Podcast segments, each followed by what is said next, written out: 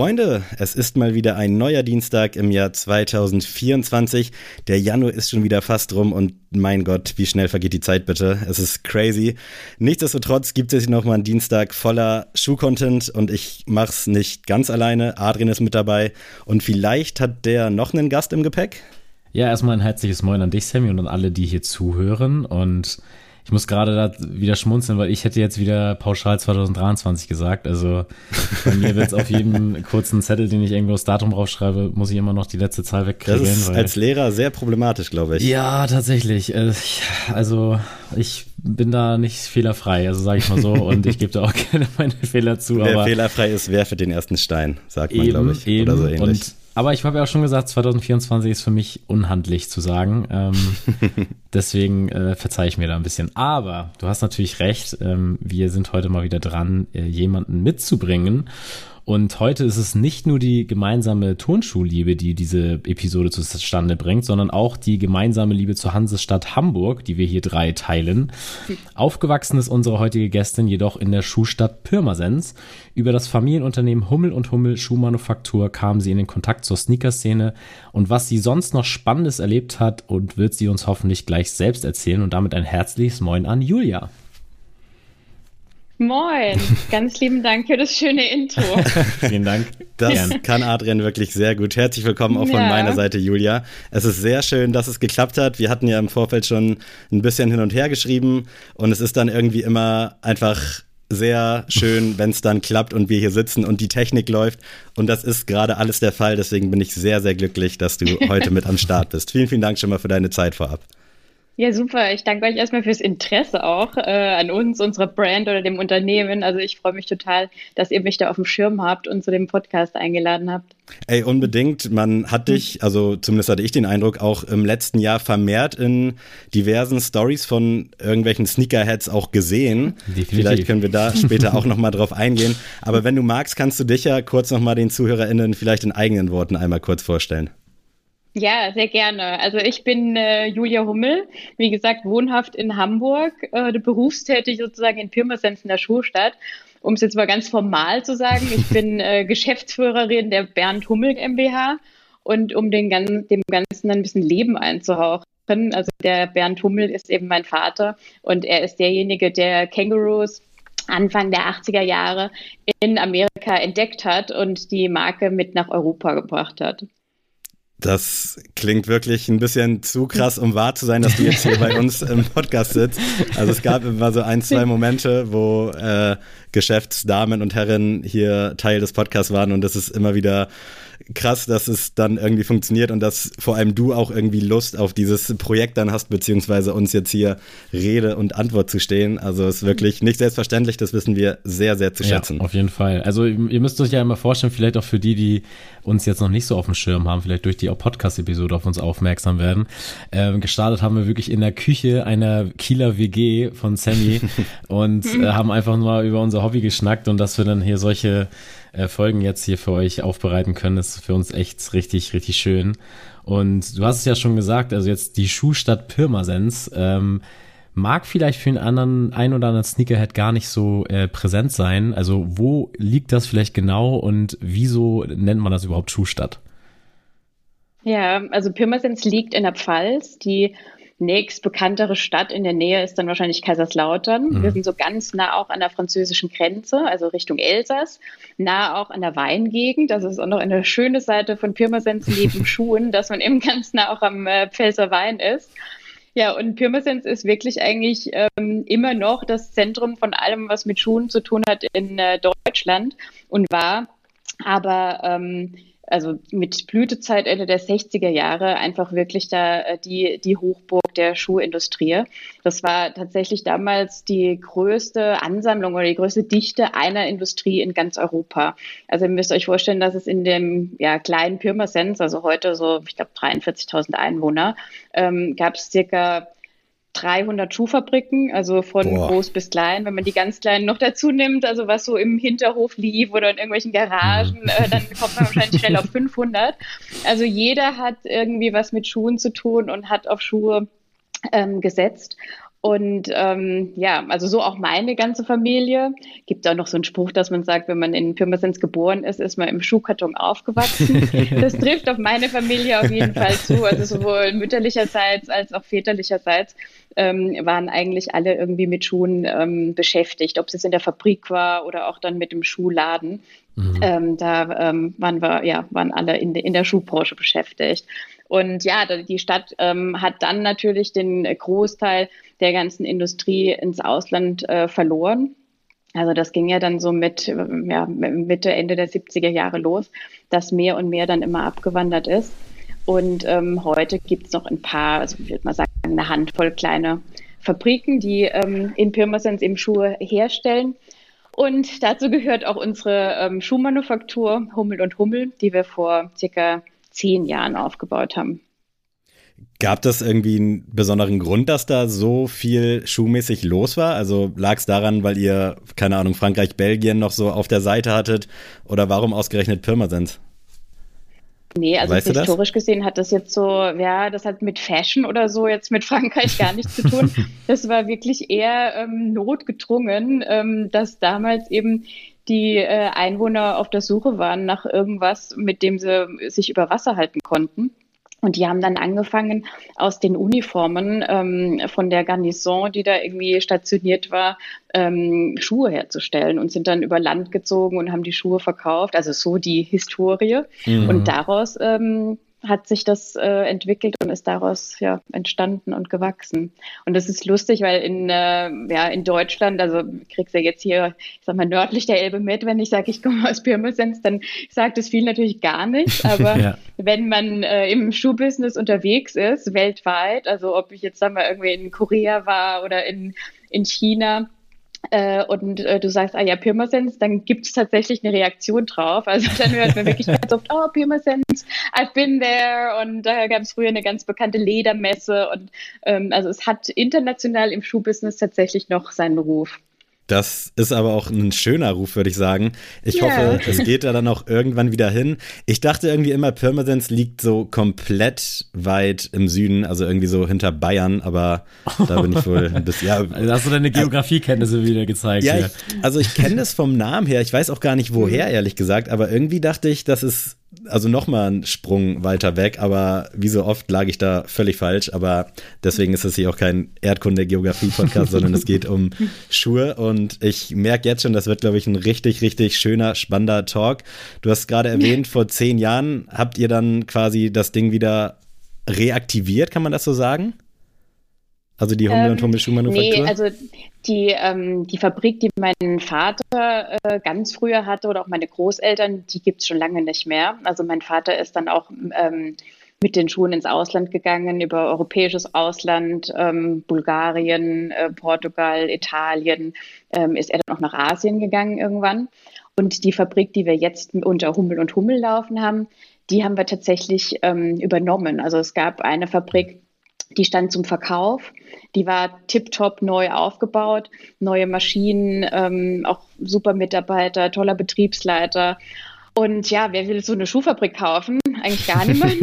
also die stand dann wirklich irgendwie ähm, ja so im, im Raum zum Kauf und dann hat mein Vater ähm, mich und meine Schwester gefragt, was wir jetzt von halten wir waren eigentlich alle äh, sofort begeistert.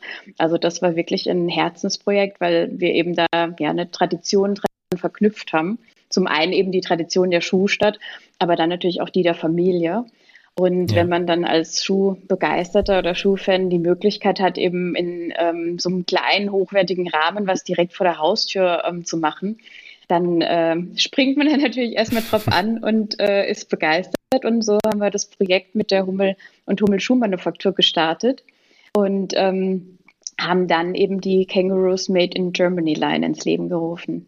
Ich stelle mir das so ein bisschen so vor, dass man irgendwie so abends auf dem Sofa ist, dann kommt so eine WhatsApp in die Familiengruppe, irgendwas von Immo Scout oder sonst was, so hier Schuhmanufaktur steht leer, wie sieht's aus, hättet ihr hm. Lust? Aber da steckt wahrscheinlich dann auch schon gerade mit der ich sag mal, beruflich, mit dem beruflichen Hintergrund deines Vaters auch eine gewisse Wirtschaftlichkeit hinter. Und das ist ja schon ein Schritt dann zu sagen, okay, alle sind gerade im Ausland eher so unterwegs. Viele Leute mhm. wissen aber gerade auch dann, man sagt ja immer so deutsche Handwerkskunst zu schätzen oder generell so Made in Germany mhm. oder Made nicht in Far East vielleicht. Äh, war das dann so ein gewisser No-Brainer auch? Also es klang jetzt so ein bisschen so, aber man hat es mhm. wahrscheinlich auch wirtschaftlich betrachtet, oder? Ja, auch. Also wir haben damals ähm, auch schon gespürt, dass mehr und mehr einfach Interesse da ist an Nachhaltigkeit und regionaler Produktion. Also mhm. vor zehn Jahren war das ja alles noch nicht so Thema wie heute. Heute ist das ja wirklich, ähm, ja, gehört ja einfach dazu, dass man sich zumindest mal darüber Gedanken macht als, als Brand oder als Unternehmen. Ähm, damals ging das gerade erst irgendwie so los. Und ähm, da haben wir einfach von Anfang an dran geglaubt, ne, dass da mehr und mehr Bedarf ist und dass man eben auch über eben gezielte Vermarktung online die richtigen Leute erreicht, ähm, die eben an genau solchen Produkten Interesse haben. Wirtschaftlichkeit stand da jetzt erstmal gar nicht im Vordergrund. Da waren wir damals auch eigentlich unsicher. Ähm, und auch wenn wir jetzt heute uns angucken, wo wir da stehen, um ja, um da auch ganz offen und ehrlich äh, mit euch oder mit allen zu sein, das ist jetzt wirtschaftlich ähm, also nicht die Granate mhm. für uns. Ähm, das ist wirklich ein Herzensprojekt. Das ist für ähm, Kangaroos ist das ein Investment in, ähm, in die Marke, mhm. ähm, dass man da eben so tolle Collabs, so tolle Produkte machen kann. Aber ähm, ja, ihr könnt euch vorstellen, mit den ähm, Arbeitskosten, die wir in Deutschland haben, also das ist so natürlich der, der Nachteil an der ganzen Geschichte. Ähm, die Arbeitskosten, in, also insbesondere jetzt Lohnnebenkosten, da sind wir im europäischen Vergleich, also ich, ich glaube auf Platz vier. Ähm, das ist natürlich wahnsinnig schwierig, da einen Schuh herzustellen, der dann auch in der Preislage ist, ähm, an denen die Leute auch noch irgendwie noch Spaß haben ne? oder mhm. das, das Geld da auch für ausgeben. Ähm, ja, insofern ist das ähm, im Moment noch für uns mit den äh, Brands, die wir produziert haben oder mit unserer eigenen Brand Kangaroos, die wir produzieren, ähm, ist das ehrlich gesagt eigentlich ein Zuschussgeschäft. Ähm, wir glauben weiterhin dran und halten daran fest, sind also von, von überzeugt, dass es da eine Zukunft für gibt. Wir werden auch in diesem Jahr starten mit einer neuen äh, Brand, die sich auch wirklich Hummel und Hummel, wie die Manufaktur eben nennt ähm, um eben da auch nochmal die Möglichkeit zu haben, auch in andere Preislagen zu kommen, mhm. die dann wirtschaftlich vielleicht wirklich interessanter sind als das, was wir jetzt machen. Also ich lese es öfter auch, ne? ich bin, äh, ich gucke mich gern bei Instagram und sonst wo um und lese auch Kommentare zu Kangaroos Posts und ähm, also ich verstehe das absolut, wenn jemand sagt, das ist mir zu teuer, ich, äh, ich möchte es nicht ausgeben oder ich kann es auch nicht ausgeben. Mhm. Also vollstes Verständnis, gar kein Thema.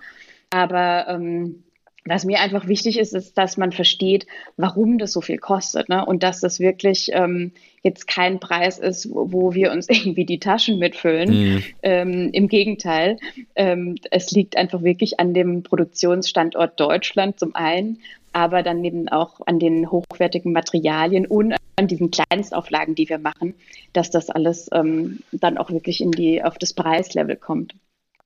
Ja, ich weiß auch noch, also ich hatte den ersten Kontakt tatsächlich durch Sonra. Ähm, hatte ich mhm. mir dann, glaube ich, oh, wann war das, Sammy? Das war auch schon eine Podcast-Zeitalter. Also 2020, glaube ich, ja, oder? Ja, ungefähr. Also da hatte ich mir dann mal einen zugelegt und davor mache ich euch nichts vor, da war ich natürlich eher so ein Nike Air Jordan Kind und da ist man schon froh, wenn man mal einen Schuh bekommt, der nicht mit Kleberesten irgendwie voll ist. Und dann, ich weiß nicht noch, als ich diesen Schuh entgegengenommen habe und ich habe mir natürlich schon was drunter vorgestellt, weil man kennt dann die Auflagezahl und Made in Germany. Und dann hatte ich das wirklich so in der Hand, das war so, als ob ich das erste Mal einen Schuh in der Hand habe, weil ich so wirklich gedacht habe, okay, krass. Das bedeutet das, in der Hand zu haben und am Fuß zu haben vor allem. Und hm. äh, jetzt tatsächlich mein letzter LPU war auch tatsächlich ein Kangaroos und mit Tommy Trigger zusammen, der Quarz. Und mhm, ach cool. es mhm. war auch wirklich, ich wusste dann natürlich schon, okay, ähm, ich kenne jetzt die Qualität schon, die dahinter steckt.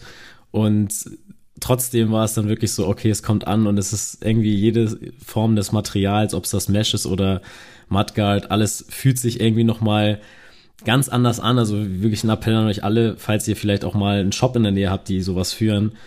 Also nehmt das einfach mal in die Hand und dann seht ihr schon, hm. was so der Clou dahinter ist. Und ja, ich, wir merken das auch so in unserer Community, sage ich mal, die Leute, die sich auch wirklich tagtäglich damit beschäftigen, dass die wirklich auch diese Wertschätzung einfach dahinter haben. Also die dann natürlich auch komplette Nerds teilweise sind in Thema Materialität und keine Sorge, ich, ich schließe mich da selber ja. mit ein und die dann einfach froh sind, dass es euch dann auch gibt. Ach, das ist schön zu hören, ja. Nee, also für uns ist es wirklich auch einfach ähm, ein, also ein Projekt oder auch ähm, immer verschiedene Projekte sind es ja auch mit den ganzen Collabs, die einfach jedem auch Spaß machen. Also wir beschäftigen uns da ja so viel mit. Ähm, das fängt ja schon mit dem Packaging an. Ne? Mhm. Ne? Dann kommt dann immer noch eine kleine Beilage dazu. Und ähm, da wird wirklich so äh, detailverliebt gearbeitet und wir verbringen eigentlich sehr viel Zeit mit, ähm, mit so geringen Stückzahlen.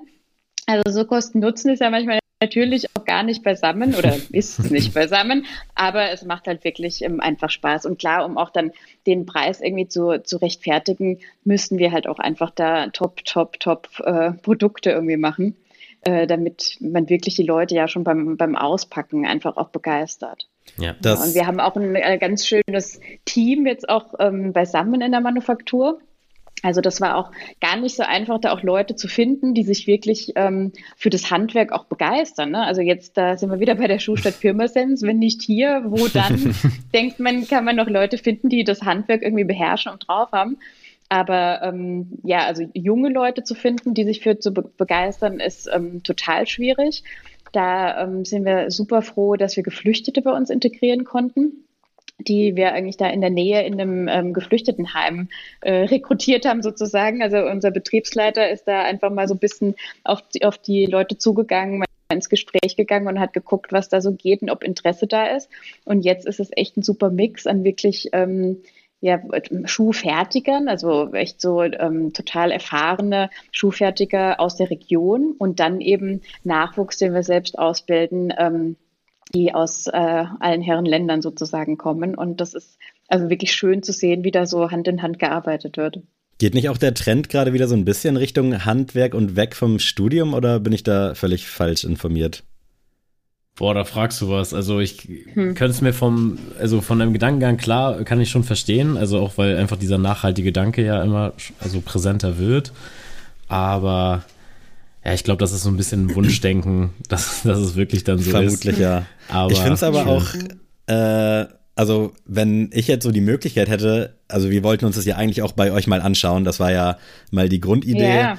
Da dachte ich vielleicht auch noch, dass das irgendwo hinter Bayern liegt, aber es ist auch nicht nur deswegen nicht zustande gekommen, sondern weil es halt auch terminlich dann trotzdem auch ein bisschen schwierig war. Yeah. Äh, und ich würde sowas super gerne mal sehen. Und ich glaube, ich bin auch richtig anfällig dann dafür. Also wenn man das einmal so gesehen hat und denkt, okay, da habe ich halt Bock drauf, das irgendwie zu machen. So jeder trägt Schuhe und wenn man dann am Ende irgendwie noch so ein Produkt hat, wo man dann auch noch so richtig hinterstehen kann, wo man sagen kann, ey, das habe ich hier gerade kreiert. Ist wahrscheinlich auch wieder ein bisschen Wunschdenken, aber ich ticke auf jeden Fall so. Ich denke mir so, ey, das ist doch übertrieben nice und ich finde es richtig geil, dass ihr dann quasi da jetzt so einen schönen Mix aus alteingesessenen und neuen Leuten habt, die halt dann irgendwie das vielleicht dann irgendwie weitergeben an die nächste Generation im Best Case und so weiter und dass das dann ja. auf jeden Fall für die nächsten Jahre hoffentlich gesichert ist, behaupte ich jetzt ja. mal. Ja, wir geben uns größte Mühe, arbeiten daran. Doch. Aber auch nochmal zum Thema Packaging. Ich hatte mir mhm. auch 2020 oder 2021 auch meinen ersten Kangaroos Made in Germany geholt, den mit Atelier Kamp, dem Ultralight äh, mhm. VIC heißt er, glaube ich.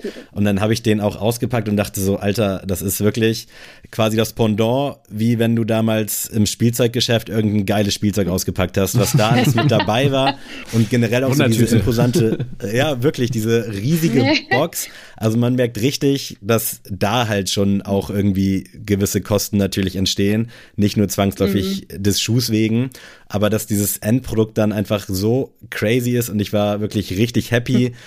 Es war, cool. muss ich sagen, fast schon zu viel, weil diese Box passt nicht so richtig schön in meinen Schuhschrank, aber das ist super hohes Meckern auf super hohem Niveau.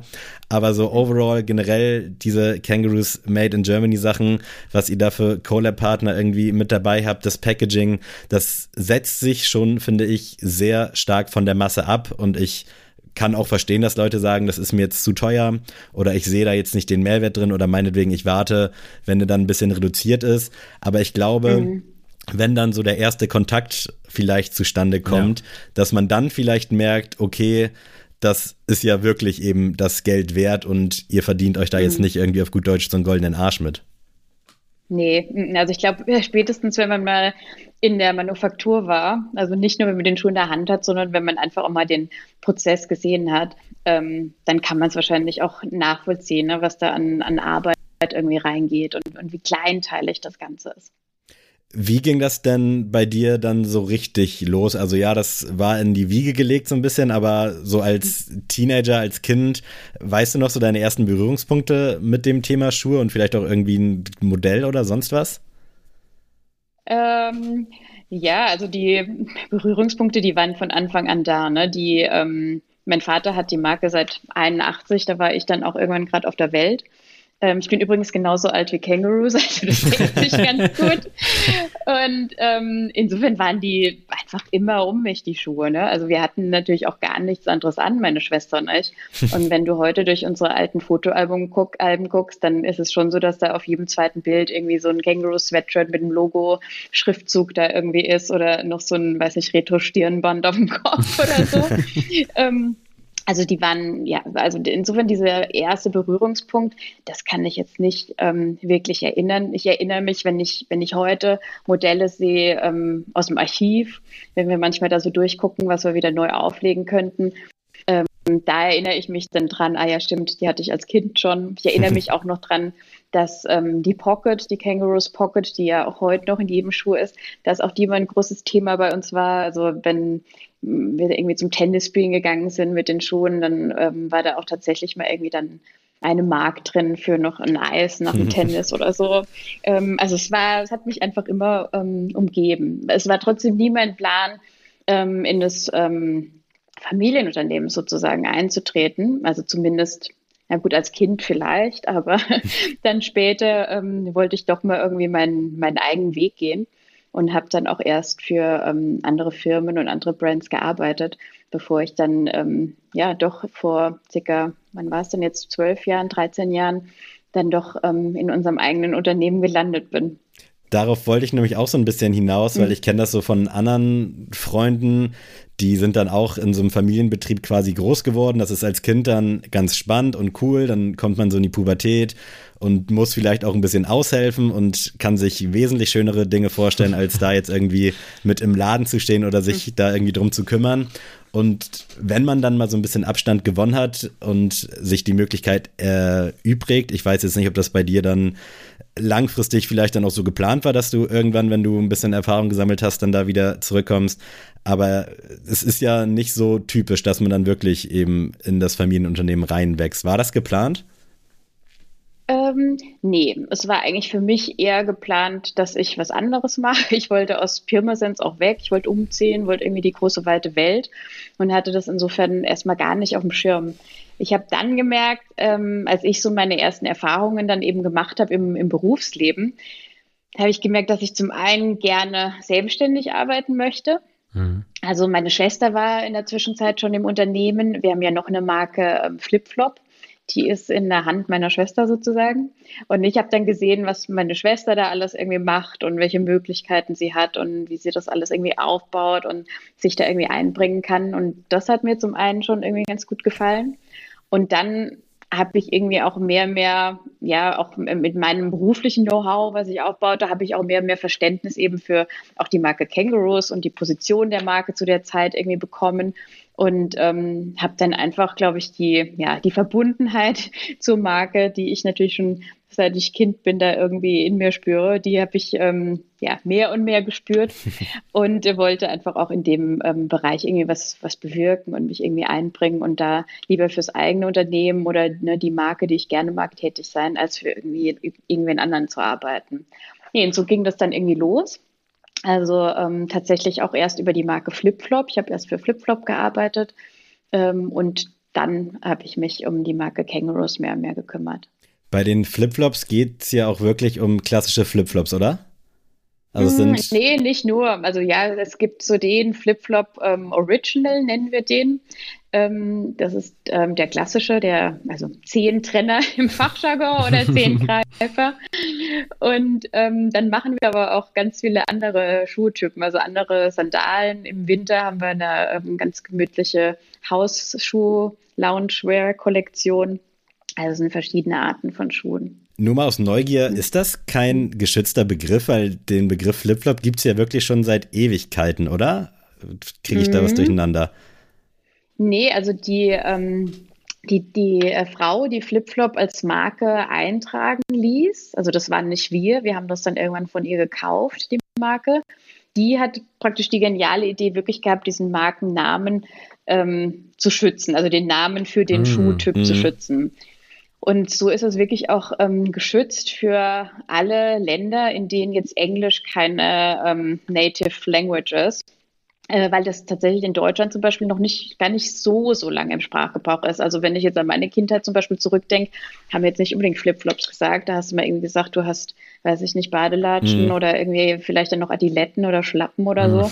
Aber ähm, das Flipflop, das kam dann erst so, ja, ich wahrscheinlich Ende der 90er, 2000er, wurde das so als Begriff immer größer. Also bei mir war es, glaube ich, auch so Mitte der 2000er, wo ich das dann ja. häufiger ja. mal gehört habe und wusste halt, also wie immer Late ja. to the Party, wusste gar nicht, was was abgeht und was das ist. ja, nee, nee, also insofern durch die Verbindung von diesem Markennamen mit dem Produkt ähm, hat man es dann halt auch geschafft, dass man aus dieser Badelatsche halt einfach so einen, einen, einen Modeartikel macht, ne? dass es eben mhm. nicht nur mehr eine Badelatsche ist, sondern dass du die dann eben auch in genau den Farben der Saison hast und in verschiedenen Varianten und so. Ähm, ja, hat sich das alles dann irgendwie fortgesetzt und wir haben mittlerweile euch eine große Kollektion. Ich habe mir eure Instagram-Seite auch ein paar Mal öfter angeguckt und muss auch sagen, dass es wirklich ein schöner Mix ist aus, ich nenne es mal diese Art von Schuh. Es ist ja jetzt kein klassischer Sneaker und soll es ja auch nicht sein. Aber finde, steht jetzt irgendwelchen amerikanischen Marken, die jetzt irgendwie so eine Art Schlappen, Sandalen, irgendwas herstellen, absolut in nichts nach. Zumindest mhm. auf den ersten Blick. Ich hatte jetzt noch keinen in der Hand, aber wirklich Definitiv. richtig, mhm. richtig gut. Und ist ja auch ein bisschen cool, im Zeitgeist, ne? Also ist ja auch mit Voll, den ja. Mules und so gab es jetzt ja auch, ich weiß nicht, war das letzte Jahr oder vor zwei Jahren war es ja so ein Riesentrend plötzlich. Ähm, ist ja auch immer noch da, aber das äh, ist mir auch noch im Gedächtnis geblieben, dass dann plötzlich alle Brands plötzlich mit Mules um die Ecke kamen. ähm, aber auf jeden Fall sehr spannend. Und du hast jetzt ja schon ja zwei, sag ich mal, Segmente mit Flipflop und Kangaroos angesprochen. Hast du denn auch so in der im Teenageralter oder nachher im jungen Erwachsenenleben gemerkt, okay, da sind nicht nur Leute, die das konsumieren, sondern da steckt auch so eine Art Kultur oder Szene hinter richtig, die da, ich sag mal, ein bisschen verrückter vielleicht sind als der Normalverbraucher? ähm, ja, das habe ich dann ähm, also bevor ich bei uns im Unternehmen war, habe ich das jetzt noch nicht so mitbekommen. Mhm. Ähm, hat mich auch gar nicht so interessiert. Also da habe ich ehrlich gesagt auch viel High Heels getragen, war also wirklich jetzt alles andere als irgendwie ein Sneaker Girl. ähm, das kam bei mir wirklich dann erst durch die Arbeit eben ähm, mit, mit Kangaroos. Und ähm, kurz nachdem ich eigentlich auch da bei uns engagiert war, habe ich dann, glaube ich, ähm, ja, also direkt sozusagen die Profis kennengelernt. Und zwar haben wir ja damals unseren ähm, Marken-Relaunch oder die Einführung der ähm, Bruce Redline hieß die damals. Das ist das, was heute Kangaroos Originals ist. Ähm, das haben wir damals mit Putter ähm, in, äh, auf Schienen gesetzt. Also da würde ich sagen, dass so meine ersten richtigen Berührungspunkte ähm, tatsächlich durch die durch das Projekt mit Putter kamen. Also ich mhm. weiß noch genau, als ich ähm, dann nach Pirmasens kam und ähm, Edson und G waren da und ähm, das war plötzlich schon direkt einfach ein komplett anderer Vibe irgendwie, der da, der da in den Bürohallen irgendwie hing. Ähm, also es war für uns, für das Team auch damals was, ähm, was schon länger dabei war. Also wir hatten damals dann auch eben neue Leute, die uns unterstützt haben, um eben da auch hm. mehr ähm, Verständnis für die Sneaker-Szene zu haben, aber die, äh, ich sag mal, alte Eingesessenen damals, für die und auch für uns war das natürlich eine komplett andere mhm. Welt. Und ähm, das war aber super. Also das hat ähm, schon auch in mir dann nochmal so ein Feuer entfacht, auch für die, für die Marke und für die, für die geile Heritage eigentlich auch der Marke. Mhm. Ähm, weil es halt plötzlich nicht mehr nur um, um einen Schuh ging und eine Menge und einen Preis und einen Produktionsstandort, sondern es waren natürlich so ganz andere Themen. Da war also diese Leidenschaft und diese Liebe zum Detail und dann eben auch diese unglaubliche ähm, Expertise und das Wissen auch um irgendwie Heritage Styles und was damals irgendwie war. Also da bin ich heute immer noch total geflasht, wenn ich da auch Berührungspunkte habe, so mit der ähm, Kangaroos Community, also mit wirklichen Fans der Marken, ähm, wie detailliert ähm, die eigentlich da auch informiert sind ne? Mhm, und, ja. und Sachen wissen von, von Jahreszahlen bis irgendwie Colorways, ähm, wo ich jetzt selbst spontan auch nicht mehr drauf kommen würde. also es ist schon sehr, äh, schon sehr beeindruckend. Nee, also das, ähm, das hat mir total gut gefallen. Und ähm, ja, wir sind ja den Weg dann auch weitergegangen und ähm, haben uns ähm, ja mehr und mehr eigentlich auch um unsere, um unsere Heritage wieder gekümmert und, und die Marke auch nochmal neu, neu aufgeladen und ähm, uns auf das konzentriert, ähm, wofür die Marke eigentlich steht. Ne? Ist auf jeden Fall also so wie ich das sehe, eine Marke mit definitiv einer geilen Geschichte, die halt auch erzählt werden muss. Und ich finde unter anderem jetzt Pater natürlich, aber auch generell die ganzen anderen Partner, die ihr jetzt so über die Jahre hattet und hoffentlich noch haben werdet, ist das genau der richtige Weg. Also es gibt ja, glaube ich, nichts krasseres so gefühlt, auch so als Store, was ja schon fast ein Lifestyle ist als Pater. Also es ist ja mhm, wirklich ja. übertrieben krass. Ähm, du bist ja wahrscheinlich nicht direkt dann neben dem Chef gesessen, als du wieder in die Firma kamst, oder? Hattest du dann, warst du, keine Ahnung, im Marketing oder was genau hast du dann anfangs da gemacht bei? ähm, ja, ich glaube, ganz am Anfang habe ich mich um unseren E-Shop gekümmert. Das habe ich nämlich in meinem alten Job vorher gemacht. Also hm. ich arbeitete vorher in, in Amsterdam und war da im, im E-Commerce-Bereich. Und ähm, wir bauten dann gerade in, in Pirmasens einen neuen E-Shop auf. Und ähm, ja, das hat ja dann gepasst, dass ich da mein Wissen einbringen kann. So, und dann war ich aber dann dort natürlich an ähm, einem Punkt, wo es dann auch nicht mehr gereicht hat, einfach nur den E-Shop zu machen, sondern dann geht's ja los mit zu fragen, ja, welches Bildmaterial kommt denn rein? Wie sieht denn der Text aus zu unserer Marke? Was wollen wir denn eigentlich für eine Ausstrahlung? Ne? Also das war dann ja auch zum ersten Mal dann, dass wir mehr und mehr eben ähm, ja, direkte Berührungspunkte dann eben auch haben mit dem Endverbraucher und ähm, nicht nur so ganz klassisch Wholesale zu unseren Händlern. Und ähm, da haben wir dann eben gemerkt, dass wir da ähm, ja eigentlich noch viel, viel zu tun haben und damals viel aufholen mussten. Und ähm, so bin ich dann eigentlich auch von dem E-Shop weg mehr und mehr so zum, zum Marketing oder auch zum, zum Brandbuilding gelangt. Ich habe auf jeden Fall auch das Gefühl, dass, wie anfangs schon erwähnt, man dich mittlerweile öfter mal irgendwie im Kangaroos-Kontext immer so mit verlinkt sieht. Äh, ich glaube, das ist wahrscheinlich auch ein ganz schöner Lohn dann für die Arbeit, dass dann die Sneakerheads, die man dann irgendwie mal so sieht, das halt auch dementsprechend appreciaten. Wie sieht denn jetzt heute so ein Arbeitsalltag bei dir aus? Ach, so richtig Alltag habe ich, glaube ich, gar nicht. Also ähm, ich habe allein schon der Tatsache geschuldet, dass ich manchmal hier aus dem Homeoffice in Hamburg arbeite und ähm, dann wieder in Pirmasens sind die Tage doch sehr unterschiedlich. Mhm. Also wir sind ähm, wir sind ja auch ein ganz kleines Team bei Kangaroos. Also ähm, ich glaube, da stellt man sich manchmal jetzt auch mehr drunter vor, als das, was es eigentlich ist. Ähm, wir sind wirklich, also diejenigen, die sich um Kangaroos Originals und Made in Germany kümmern, ähm, das sind im Moment, lass mich kurz überlegen, äh, vier mhm. Mädels oder Damen bei uns im Team plus drei Freelancer. Also auch alle, ähm, ja, also jetzt auch nicht mal unbedingt alle Vollzeit, ne? Mhm. aber also es ist wirklich klein und kompakt. Plus dann natürlich noch ähm, Leute im ähm, Finance oder Buchhaltung, die eben sich dann auch mit um Flipflop kümmern. Aber so das reine Kernteam von Kangaroos, da sind wir tatsächlich ähm, also mit Freelancern und ähm, gerade mal ähm, sieben, sechs, sieben Leute. Insofern ist man natürlich dann auch ähm, jetzt in meiner Position als Geschäftsführer, also kannst du wirklich sagen, auch Mädchen für alles. Also äh, da fällt mal irgendwie mal dies an oder mal das, ähm, weil wir, weil es ist ja nicht alles jetzt irgendwie immer durch jemanden direkt abgedeckt. Und nee, also wenn ich in Hamburg bin, dann ähm, sind das tatsächlich viele äh, Calls, also ähm, klar auch mit Team, mit Kunden, mit Produktionspartnern oder irgendwie Kollabo-Partnern. Ähm, einige Sachen, die ähm, die jetzt irgendwie, ja, ich nenne es immer mehr Spaß machen als andere. Also vielleicht mhm. alles, was jetzt direkt, wo ihr euch auch wahrscheinlich direkt was drunter vorstellen könnt, weil man direkt so ein Output sieht. Ob es jetzt irgendwie, äh, weiß ich nicht, ähm, Arbeit ist an irgendeinem Packaging oder Texte für Salesbook, ähm, Content besprechen, äh, wie bereiten wir welche Themen auf, was steht an Releases an, mit wem planen wir was. Ähm, und dann natürlich auch so trockenere Sachen, also jetzt irgendwie Reporting, Austausch mit dem Lizenzgeber, also mit dem Markeninhaber sozusagen, die ähm, halten wir auch immer auf dem Laufenden. Ähm, ja, Budgetplanungen, Auswertungen, alles mögliche Freigaben von Fabriken, damit das auch alles irgendwie nach unseren Standards läuft. Ja, und wenn ich in Pirmasens bin, ist es meistens sehr ähm, voll mit, ähm, mit Meetings mit dem Team. Also da haben wir dann auch immer unsere großen Team-Meetings, wo wir alle beisammensitzen. Die Freelancer sind dann noch da. Ähm, da ist Besuch oft im Haus, äh, Partner, Kunden, ähm, die sich die Manufaktur zum Beispiel irgendwie angucken oder Presse, die ähm, Manufaktur, die Manufaktur besucht.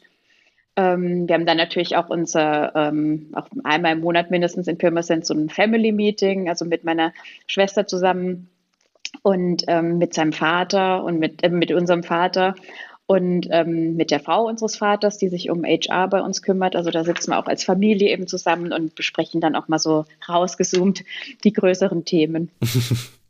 Schafft man das da irgendwie, sich auch mal rauszuziehen oder mal abzuschalten? Oder ist das, wie es als Geschäftsführerin so ist, bist du immer mhm. auf der Arbeit quasi? Ähm, ich glaube, ich krieg's ganz gut hin. Also wahrscheinlich auch durch die räumliche Trennung. Ich habe ähm, eine Zeit lang auch ähm, probiert, sozusagen wieder in, in Pirmasens zu wohnen. Weil vom Arbeiten her, muss ich sagen, bin ich am liebsten vor Ort. Also ich mm. bin jetzt mhm. gar nicht so der Homeoffice-Typ. Mir macht das jetzt wirklich nicht großartig viel Spaß, hier so alleine zu sitzen und dann ab und zu dann einen Call zu machen. Ich wäre eigentlich am liebsten die ganze Zeit vor Ort. Aber ich habe für mich einfach festgestellt, dass ähm, wenn ich vor Ort bin und dann, dann ist es wirklich nur Arbeit. Ne? Dann kann ich auch nicht ja, abschalten, mh. weil mein Privatleben irgendwie meinem Freund und auch ähm, meinen ganzen Studienkommilitonen von damals, das, das, spielt sich halt alles irgendwie denen geschuldet in, in Hamburg ab. Mhm. Und also ähm, klar, Pirmasens ist Heimat, aber Hamburg ist einfach irgendwie mein Zuhause. Und ähm, insofern finde ich da die Trennung ganz gut. Und ja, um auf die Frage dann zurückzukommen, ich glaube, daher gelingt es mir dann auch doch hier ähm, abzuschalten. Ist das klingt denn, auf jeden Fall nach guten Voraussetzungen. Ja, sorry, ich wollte nur kurzes fragen. Jetzt haben wir ja gerade Weihnachten erst gehabt. Schafft man es dann auch als Familie dann mal die Arbeit beiseite zu lassen? Oder wurde dann nach dem äh, Weihnachtsessen dann auch wieder kurz mal angeschnitten, wie es im Unternehmen so läuft? Äh, nee, das kriegen wir ganz gut hin. Also da ähm, ist es auch super, dass auch die, mein, mein Neffe und meine Nichte dann dabei sind, die sind noch so klein. Und ähm, da ist auch mein Vater, der geht da auch ganz in seiner Großvaterrolle auf und da zählt eigentlich nichts anderes. Also okay. Also da ähm, geht es eigentlich wirklich um, um Weihnachten und Familie. Und ähm, klar, ein bisschen schwingt es irgendwie immer mal mit, so, ne? Das ist ja auch nicht schlimm. Also wir verbieten uns das ja dann auch nicht, mhm. dass da mal irgendwie sowas fällt. Ähm, wird auch manchmal, sagt auch mir jemand, ja, können wir da irgendwie morgen im Büro drüber reden, heute Abend muss jetzt auch nicht sein. Ähm, aber ach, so ein Cut kann man schon machen. Also bewusst oder unbewusst, das klappt eigentlich immer ganz gut. Vielleicht können wir jetzt direkt mal in Pirmasens bleiben. Äh, uns interessiert natürlich brennend, wie es in so einer Schuhmanufaktur aussieht und vor allem wie die Fertigung so aussieht. Wie kann man sich das vorstellen? Also wirklich, es gibt eine Sohle und dann wird da was rangeklebt, rangenäht oder kannst du uns da mal so ein bisschen mitnehmen? Ja, ja ich dachte ja, ihr müsst uns mal besuchen. Ey, das, das machen wir auf jeden ähm, Fall noch. Ihr seid ja. herzlich eingeladen. Nee, also ähm, ja, es sind tatsächlich über es sind eigentlich über 100 Arbeitsschritte, die da passieren. Also ähm, ich kann die aber mal zusammenfassen, weil so ganz ins Detail kann man dann auch nicht gehen. Bloß keine Geheimzutat ähm, jetzt verraten, also nur so nee, nee, nee. ganz oberflächlich. nee, ähm, ja, also um es mal so vom, äh, wie so ein Schuh von vorne nach hinten passiert, kann man das eigentlich ganz gut zusammenfassen. Also am Anfang steht natürlich die Idee und das Design und das ist eigentlich auch der Part, der ähm, der oft am längsten dauert. Ne? Also gerade wenn man mit Kollabopartnern arbeitet, ähm, bis man dann wirklich sich ähm, ja auch geeinigt hat, wie soll es denn jetzt aussehen und welche Farbe und welches Material und welche Silhouette nehmen wir. Das ist auf jeden Fall schon mal ein größer, großer Part. Wenn ähm, das Design dann steht, ist also der erste Schritt ist eigentlich die Leistenentwicklung. Ähm, die machen wir nicht selbst in der Manufaktur. Wir haben jetzt, wir haben unsere Leisten auch fertig. Also ihr wisst ja, wir haben ja bestimmte Silhouetten, ob es jetzt irgendwie der ähm, Ultimate ist oder der Coil, da steht ja der Leisten. Also das ist dann praktisch schon erledigt. Das, äh, da arbeiten wir mit Leisten, die wir in der Manufaktur haben. So, und dann ist der nächste Schritt der ähm, Modellaufbau. Also das heißt, das Oberteil, das Modell von dem Schuh das wird dann auf den Leisten modelliert. Da werden also Schnittmodelle gemacht. Das heißt, alle ähm, benötigten Teile werden irgendwie vorbereitet. Diese werden dann ähm, im nächsten Schritt per, per Lasercutter oder per Stanzmesser oder auch, auch per Hand werden die dann eben ähm, gecuttet, sodass du dann ähm, also deine ganzen fertigen Einzelteile sozusagen äh, vorne erstmal fertig und parat hast. Das sind dann auch ähm, Kleinteile wie irgendwie Labels, da kommen Prägungen dann schon mal auf die Einzelteile. Das sind die Futtermaterialien, die auch schon dann zugeschnitten werden, so dass sie auf das Leder passen. Ähm, das Leder wird natürlich sorgfältig geprüft. Das hat auch verschiedene Dicken, also dass man da auch die besten Parts irgendwie nimmt, die keine Narben haben noch vom, vom Tier. Und ja, also das ist so das erste, diese Schnittmodelle. Ähm, es wird praktisch alles vorbereitet, was dann weiter verarbeitet wird. Und die nächste, der nächste Schritt ist dann die, ähm, das Zusammennähen dieser Teile in der Stepperei. Also das passiert an den, ähm, an den Nähmaschinen. Ähm, das sind ja wahnsinnig viele Kleinteile. Also ihr habt ja eure Sneakers gut vor Augen, äh, was da alles irgendwie, ne, ähm, was da alles dran sein kann. Und ähm, ja, also die Stepperei näht es zusammen und dann hast du im Endeffekt ein fertiges Oberteil. Danach geht es weiter in die sogenannte Montage. Und die Montage wird oft so das ähm, Herzstück eigentlich einer Manufaktur genannt. In der Montage passiert dann Folgendes. Da wird also dieses Oberteil über den Leisten gezogen. Also der Leisten ist ja der, der Fußform nachempfunden. Mhm. Und ähm, das Oberteil wird da drüber gezogen. Das wird durch Hitze, aber auch durch viel manuelle Bearbeitung ähm, in Form gebracht, sodass es dann so auf dem Leisten hängt. Und danach wird die Brandsohle angebracht und schließlich dann dieses ganze Oberteil also mit der Sohle verbunden. Die, ähm, also die Sohlen werden dann praktisch von unten, ähm, kommt immer auf die Verarbeitungsart an, aber meistens werden die dann eben von unten angeklebt und dann trocknet das und ähm, ja, wenn es trocken ist, kommt der Leisten wieder raus. Und dann geht es in den letzten Part der Manufaktur, die sogenannte Finish. Und die Finish macht das, wie der Name schon sagt, also die finisht dann das Produkt. Ähm, es hört sich immer so an, als würde man da mal nur noch mal kurz drüber gucken, aber im Endeffekt, also neben so einer Endkontrolle ähm, passiert da auch noch, dass die Leder nochmal aufbereitet werden. Also die werden ja ganz oft gefettet oder mit einer bestimmten Politur bearbeitet, sodass sie zum Teil echt nochmal einen ganz anderen Look oder eine andere Tiefe kriegen und der Schuh ein, ein anderes Appeal.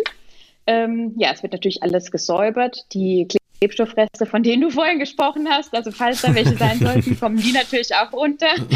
Und ähm, dann kommt die, ja, dann, dann kommt die Innensohle rein, die Schnürsenkel und dann geht es auch schon ins Seitenpapier in die Box.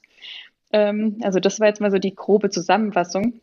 Ähm, da sind natürlich hier und da immer noch Kleinteile, ne? Ja, ob es jetzt irgendwie, ja, Prägungen, sonst was. Nee, also es sind insgesamt wirklich über 100 Arbeitsschritte. Es ist alles sehr kleinteilig. Wir sind ähm, bei uns in der Manufaktur ein Team von ähm, 22, 23 Leuten. Und ähm, es kann auch fast jeder in verschiedenen Positionen oder in verschiedenen Bereichen arbeiten, ähm, sodass man also auch ein Verständnis eben hat für, ähm, was genau irgendwie da abläuft und jeder eben auch weiß, warum sein Part wie gemacht werden muss und warum das auch wichtig ist.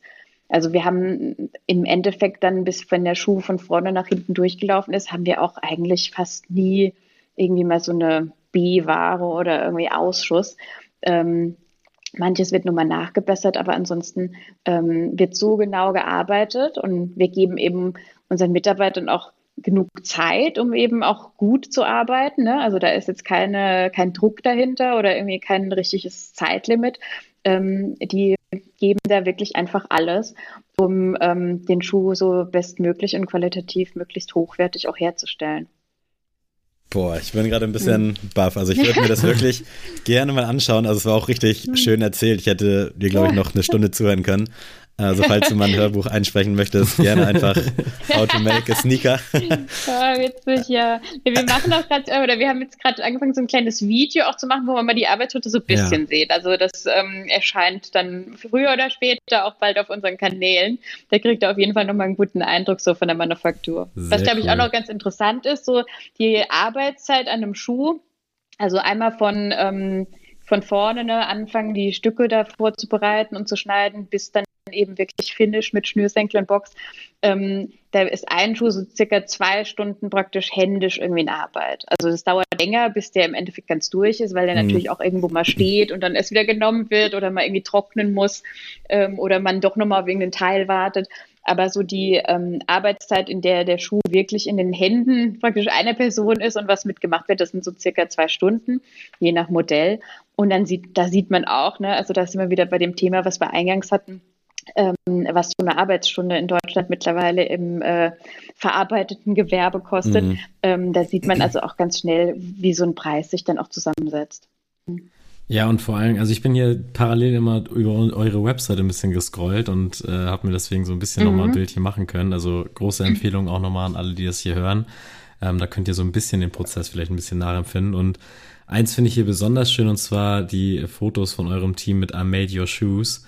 Weil ich finde, das ist genau hm. das, was man auch mal gerne äh, vergisst, ist einfach so, dass da wirklich Menschen hinterstecken, die das einfach so mit Liebe gefertigt haben, mit Leidenschaft. Weil das ist ja genau das, was ich am Anfang meinte mit, klar, ich bin da großer Jordan-Fan und dann kaufe ich mir irgendwelche Schuhe, aber dann ärgere ich mich über Klebereste und denke aber gar nicht jetzt so weiter, dass ich mir denke, da hat wirklich jetzt irgendwie ein hm. Mensch wirklich irgendwie Arbeit investiert für mich.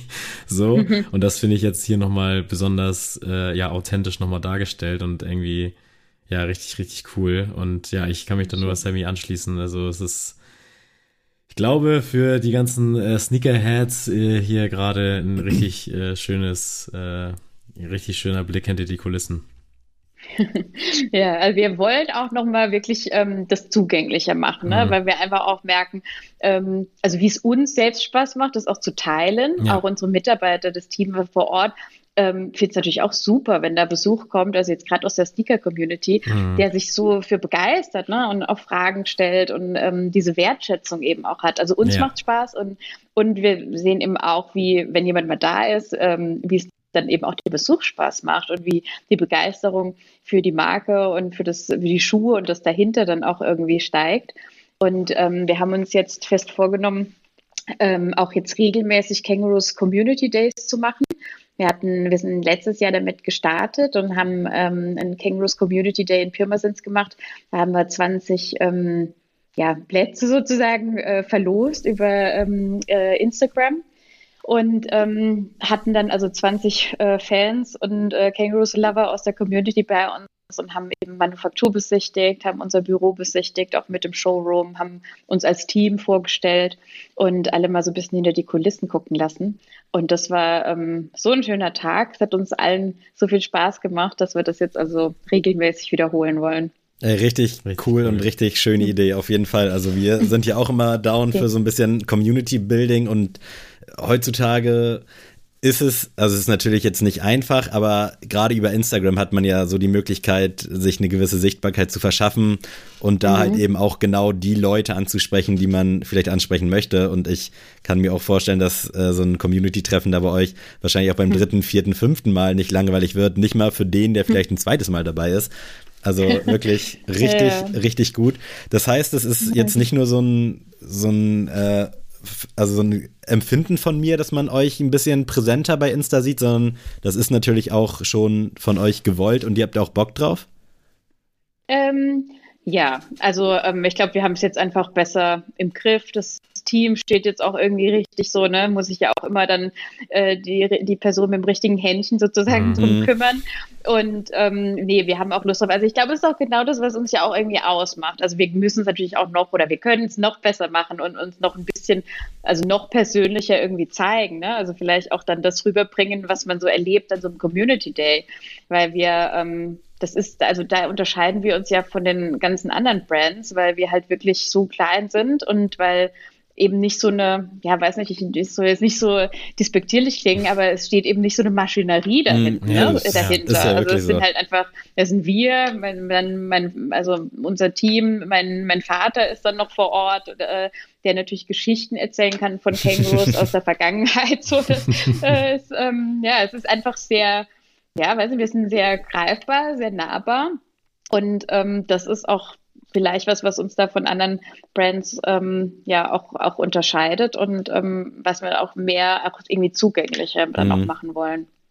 Bevor wir so einen kleinen Ausblick vielleicht nochmal ins Jahr 2024 wagen, äh, welche Zusammenarbeit ist dir oder euch so besonders im Kopf geblieben? Ist da, gab es da irgendwie das eine Ding oder im Best Case natürlich alle, aber hm. irgendwas, ja wo nicht, du sagst, ey, das, ja, genau, muss das ja nicht die, richtig die Beste sein, sondern vielleicht auch irgendwas Kurioses, was jetzt besonders schwierig war umzusetzen oder vielleicht auch Lustiges, was passiert ist. Ähm, was ist da im Kopf geblieben? Ja. Ähm, also ich bin ja auch gar nicht an allen ähm, Collabs so nah dran gewesen, ähm, weil sich da natürlich auch immer Leute dann aus dem, aus dem Team mehr drum kümmern, wo ich jetzt ganz nah dran war und ähm, deshalb fällt mir es wahrscheinlich jetzt auch gerade ein, das waren die Collabs, die wir gemacht haben mit ähm, Dandy Diary. Ich weiß nicht, ob ihr da schon im Game wart oder das so verfolgt habt. Das ist jetzt auch schon wieder eine Weile her. Ähm, also Dandy Diary die, ähm, ich glaube, die jüngeren äh, Sneaker-Fans kennen die gar nicht mehr so. Das war einer der ersten Männer-Blogs, ähm, based in Berlin, ähm, von zwei Jungs, David und Karl Jakob. Und ähm, die haben also wirklich so dieses Blogger-Influencer-Ding ganz früh angefangen, mhm. hatten auch eine super Reichweite und haben einfach auch immer die waren einfach frech, also cool und frech und haben einfach wirklich coole Sachen gemacht. Und ähm, wir sind auf die aufmerksam geworden, da kam man irgendwie an den Messestand und da waren die auch noch gar nicht so, da waren die ganz im, im Anfangsstadion. Also ja klar, wir bleiben in Kontakt und machen mal irgendwie was so. Und das nächste, was wir von denen mitgekriegt haben, war, dass die, ähm, es war auch gar nicht mit uns abgesprochen oder so, aber die hatten in Mailand über einen Laufsteg bei einer Show von Dolce Gabbana haben die den ersten Fashion-Flitzer geschickt. ähm, also kennt man ja nur aus dem Fußballumfeld. Und ähm, das heißt, er ist dann wirklich also ein Typ, nackt, nur mit einem Kangaroos ähm, Coil R1 am Fuß. Trenchcoat, den er dann abgenommen hat, ist einfach über diesen Laufsteg geflitzt. Und das ging damals natürlich durch die ganze Presse. Das sah man auch super schön auf dem Foto, unsere Schuhe. Und dann dachte man, das ist ja, also wie, wie cool ist das denn? ähm, mit denen machen wir jetzt also wirklich mal einen Schuh. Dann haben wir den ersten Schuh mit den beiden gemacht. Das war der Streaker Sneaker. Also Streaker heißt ja Flitzer auf Englisch. Und ähm, das war auch ein Coil aus so weißem Leder und er hatte nebendrauf so ein blinkendes ähm, Känguru. So, blink, so ein Blinky, wie man das von Kinderschuhen mhm. kennt. Und ähm, ja, nee, und dann haben wir noch eine Collab mit Dandy Diary gemacht. Die Idee fand ich auch grandios. Ähm, das war ganz am Anfang von der Zeit, als man so in diese ähm, ja, Deadcore-Richtung ist mit Schuhen. und ähm, dann haben die beiden, ähm, also wir hatten es noch gar nicht so auf dem Schirm, dass es jetzt irgendwie so ein Trend ist, aber die beiden haben dann gefragt, ob wir nicht einen Schuh zusammen machen können und hatten also ein Modell ausgesucht aus unserer Kangaroos äh, Super Shoes Kollektion, was uns eigentlich nie besonders gut äh, gefällt, so mit so einem Klettverschluss und eben so einer dicken Sohle, ähm, was so schon ewig im Sortiment war, aber eigentlich lief das so unterm Radar mit. Also es war jetzt kein Schuh, den wir irgendwie der Sneaker-Community gezeigt hätten. so, und genau den Schuh ähm, wollten die beiden irgendwie machen und ähm, haben ähm, den dann auch ähm, Dandy, äh, Daddy genannt, ähm, der Daddy-Schuh und haben das Fotoshooting organisiert mit ihren beiden äh, Vätern als Models. und ähm, wir waren verantwortlich für die Produktfotografie, also für diese Freistellerfotos dann für Online-Shop und sonst was. Und dann plötzlich bekomme ich auch äh, Post ins Büro äh, von, von den beiden Jungs von Danny Diary und äh, so auf. Und dann haben sie mir eine Packung Viagra geschickt, äh, weil eben das, das Pocket Gadget bei den Schuhen also in die Kangaroos Pocket wollten die unbedingt eine Viagra-Tablette reinstecken. natürlich eine super lustige Idee, aber ähm, könnt ihr euch vorstellen, was das natürlich bedeutet, wenn man da jetzt irgendwie ne, mit äh, Arzneimitteln, die mm, verschreibungspflichtig sind, da irgendwie wo beilegen oder sonst was. Also es hat bei uns einfach ähm, erstmal so einen kleinen Alarm ausgelöst, so wie habt ihr das schon irgendwie fotografiert und so. Ähm, nee, aber im Endeffekt haben wir das dann gut, äh, ganz gut hingekriegt. Das heißt, ähm, die Jungs, die haben, die waren da, also die sind sind da risikofreudiger als, freudiger, als wir das sein durften. Also die haben, ähm, wir haben die Schuhe praktisch erstmal in die verkauft und die haben wirklich in jeden Schuh dann so eine Viagra-Pille mit reingelegt und wir hatten es praktisch nur fürs Fotoshooting tapiert. das fand ich schon auch, ich glaube, das war so mein Lieblings-Pocket-Gadget soweit. ähm, ja, nee, und was mir bei der Collab eben auch gefallen hat, ist wirklich dieses, ähm, ja, also da fand ich, dass eben so die DNA von ähm, von den Bloggern, denn die Diary und, und von Kangaroos ganz gut zusammenpasst. Also so ein bisschen dieses, ähm, ja, weiß ich nicht, ne, mal ein bisschen so out of the box und ein bisschen frecher und die Pocket irgendwie nutzen. Und dann haben die beiden eben auch so eine, eine Leidenschaft für das, was sie irgendwie machen und riskieren da ja auch wirklich viel. Also die haben auch noch ganz andere Projekte damals gemacht.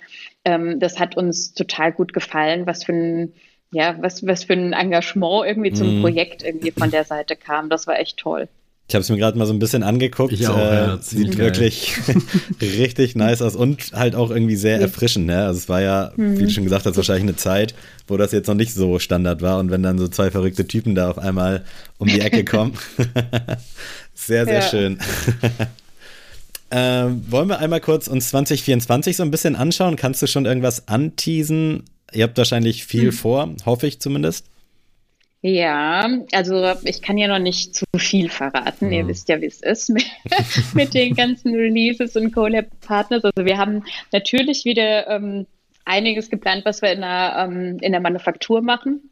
Also wir wollen ähm, neben Collabs, da sind jetzt auch schon einige so kurz vor Fertigstellung fast mit ähm, ja, mit einer, ähm, mit einer Fashion Brand, das wird so ein bisschen femininer, dann auch nochmal mit einer, ich nenne es mal Sneaker Personality. Ähm, also da kommt einiges. Ähm, und neben diesen Collabs machen wir auch einige weitere Made in Germany ähm, Specials, einfach die, die Inline laufen. Da wird es also jetzt auch bald zum ersten Mal unsere ähm, Basket-Sohle ähm, als Made in Germany Version geben.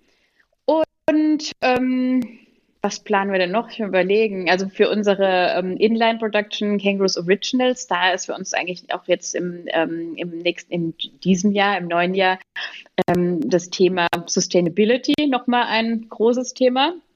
Ähm, das ist auch sowas, wo wir jetzt gerade nochmal verstärkt auch dran arbeiten müssen, dass wir das auch richtig kommunizieren und ähm, tatsächlich auch allen mitteilen, was wir eigentlich schon Großartiges ähm, erreicht haben in Sachen Nachhaltigkeit. Also wir haben jetzt ähm, äh, seit, ähm, seit der, kurz überlegen, seit der Fall-Winter-Auslieferung 23 ähm, haben wir da ähm, Prozenteinteile von recycelten Materialien, die eigentlich echt irgendwie in sich haben. Also mittlerweile sind wirklich so 100 Prozent unserer ganzen ähm, Labels und äh, Laces, also alle Schnürsenkel, sind äh, 100% recycelt. Unsere Schuhkartons sind natürlich auch 100% recycelt, werden nur mit so einer Sojatinte bedruckt. 95% von unserem Fußbett sind aus Recyclingmaterialien. Ähm, die Midsole und die Outsole sind so 30% aus so, ähm, äh, wie nennt man es, Manufacturing Waste, also die, ähm, der ähm, Abfall praktisch aus mhm. der Fabrik, der wird da praktisch neu zu, zusammengegrindet ähm, alle Oberteile, also Lining und, und, und äh, alles Textile sind also mindestens 85 Prozent bis zu 100 Prozent recycelt. Alle Leder, die wir nutzen, kommen aus ähm, äh, zertifizierten Leder, Tanneries, ähm, haben da irgendwie so einen Gold- oder Silberstandard. Da gibt es so die Leather Working Group, die eigentlich da so für Top-Bedingungen steht für, ähm, für Ledergerbereien. Ähm, also da haben wir echt Riesenschritte nach vorne gemacht im Thema Nachhaltigkeit. Das ist uns ähm, auch einfach ja, ein persönliches Bedürfnis, da irgendwie dran zu bleiben. Und ähm, das möchten wir einfach noch stärker rüberbringen. Also wir sind natürlich jetzt nicht äh, vordergründig irgendwie eine ähm, Öko-Brand, mhm. aber trotzdem äh, diese Verbindung einfach aus dieser Heritage und dann eben diesen ähm, neuen nachhaltigen Features, ähm, das ist uns jetzt echt irgendwie richtig gut gelungen und da arbeiten wir weiter dran und wollen das auch noch besser ähm, kommunizieren. Cool. Und ja, ansonsten habe ich ja vorhin schon verraten, dass es also auch noch ähm, Releases geben wird unter dem Brandnamen Hummel und Hummel. Also da ähm, kommt auch nochmal viel auf uns zu mit nochmal Markenpositionierung. Ähm, ja, das sind, glaube ich, mal so die Sachen. Community Day, habe ich auch schon gesagt. Also die, ähm, das haben wir uns auch noch auf die Flagge geschrieben für dieses Jahr, dass wir also in dem engen Austausch mit der Community ähm, bleiben möchten. Und also auch für alle, die irgendwie hier reinhören. Ähm, wir freuen uns wirklich über Feedback. Ne? Also es wird auch beantwortet. Das mhm. geht bei uns nicht in irgendwie ähm, in einem Service-Ad-Postfach unter. Also ihr schreibt zwar an Service-Ad Kangaroos, aber im Endeffekt kommt es ähm, bei Violetta aus unserem Team raus und die liest es auch und bearbeitet es und äh, leitet es weiter. Also da gehen wir wirklich auch sorgsam mit um und freuen uns tatsächlich über alles, was kommt. Sehr, cool. Sehr, schön. Freunde, also Hausaufgabe gerne einfach mal an Service schreiben ja. und sagen, ey, gut gemacht. Das mit der ganzen Nachhaltigkeitsgeschichte, das mhm. war mir ehrlich gesagt auch neu. Also ich würde sagen, ich mhm. bin schon ganz gut informiert. Also da könnt ihr auf jeden Fall ein bisschen mehr mit rausgehen, aber habt ihr ja. anscheinend auch vor.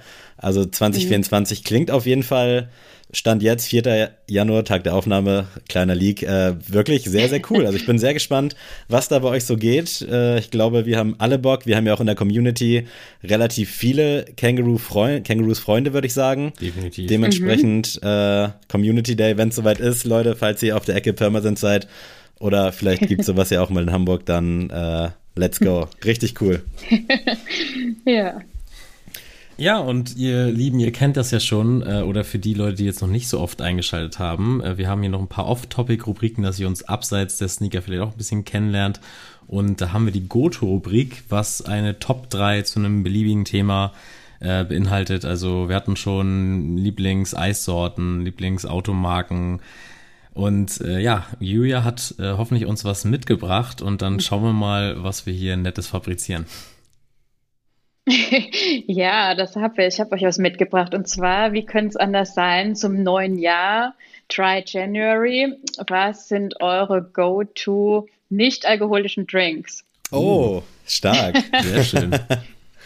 Boah, muss ich. Ich, ich kann tatsächlich mal anfangen, denn ich habe mir ein äh, neues mhm. Thema so ein bisschen für 2024 äh, rausgesucht und ich bin's ja, mhm. bin ja großer Kaffee-Konnoisseur und äh, auch Teeliebhaber. Und ich habe mich jetzt mal an Matcha rangewagt. Ähm, ich habe tatsächlich mir jetzt aus so einem Asia-Laden mir so eine Matcha Bowl und auch so ein Besen geholt. Oder? Genau. Und okay. äh, habe das jetzt tatsächlich angefangen zu benutzen und ich muss sagen, es ist noch nicht perfekt. Also es ist schon, ich bin großer grüner Teeliebhaber, deswegen kann ich damit umgehen, aber ich habe das schon mal meiner Mutter mitgebracht und sie hat gesagt, nee, also das äh, geht jetzt wirklich nicht klar. Aber ich experimentiere noch ein bisschen äh, und deswegen Matcha würde ich jetzt als ersten Pick mal einloggen. Ähm, ich bin noch nicht am Ende, ich bin noch nicht perfekt, aber ich habe äh, gute Vorsätze für dieses Jahr. Sehr gut. Julia, was hast du als Pick mit dabei? Was gibt's bei dir? Ähm, ich bin tatsächlich beim schwarzen Kaffee. Sehr gut. also irgendwie, ähm, Geht ja, immer. Koffein, schwarzer Kaffee, jetzt neuerdings auch so Handfilter. Also bei uns stehen hier alles Mögliche an Maschinen rum, von, einer coolen Espresso-Maschine bis zur Nespresso. Ähm, aber tatsächlich wird es meistens dieser Handfilter. Hatte mein ehemaliger Mitbewohner auch, fand ich erst irgendwie ein bisschen anstrengend. Also es, es, war nicht so das, was hm. ich unter Kaffee verstanden habe, aber war schon immer ganz gut. Also klassische Handarbeit, wie man es ja auch vielleicht bei euch in der Firma sagen kann, hat schon, hat schon seine Vorzüge, muss man ehrlich sagen. Äh, ich gehe mit dem Chai Latte, den oh. ich immer picke, wenn ich oder mir immer hole, wenn ich irgendwie in einem Café bin. Ich schwanke immer so ein bisschen zwischen schwarzer Kaffee, den hole ich dann aber irgendwie, wenn es ja, wenn ich den auch irgendwie so ein bisschen für die Mentality brauche, einfach so, um zu sagen, ey, du musst jetzt da sein. Und wenn es dann mal was zum Genuss sein soll, dann gehe ich immer mit Chai Latte. Und ich hatte jetzt in dem selbstgemachten Adventskalender, den ich von meiner Mutter bekommen habe, vielen Dank nochmal, Mama, da waren so äh, Chai Latte Teebeutel für zu Hause drin. Die waren jetzt nicht so geil, aber war schon mal eine nette Erfahrung und ich werde auf jeden Fall 2024 ganz, ganz viel Chai Latte trinken. Lecker. Hm. Ich gehe jetzt äh, beim zweiten Pick tatsächlich mit Espresso oder Americano, eher gesagt. Also da, das ist so mein äh, Wohlfühlgetränk und ich habe mir jetzt immer angewöhnt, das erst äh, nach der Arbeit, so am Nachmittag immer zu trinken und das ist immer wirklich so zum Runterkommen genau das Richtige. Also sollte eigentlich das Gegenteil eigentlich machen, ja, aber es ist so für mich so keine Ahnung dieser Luxus im Alltag einfach mal sich hinsetzen und kurz mal die zehn Minuten kurz mal äh, sacken lassen. Und äh, das ist eigentlich immer so meine Bestellung. Also Sammy, wenn wir Kaffee trinken gehen, dann kann ich ja nächstes Mal fünf Mal bestellen. Jetzt weiß ich es ja.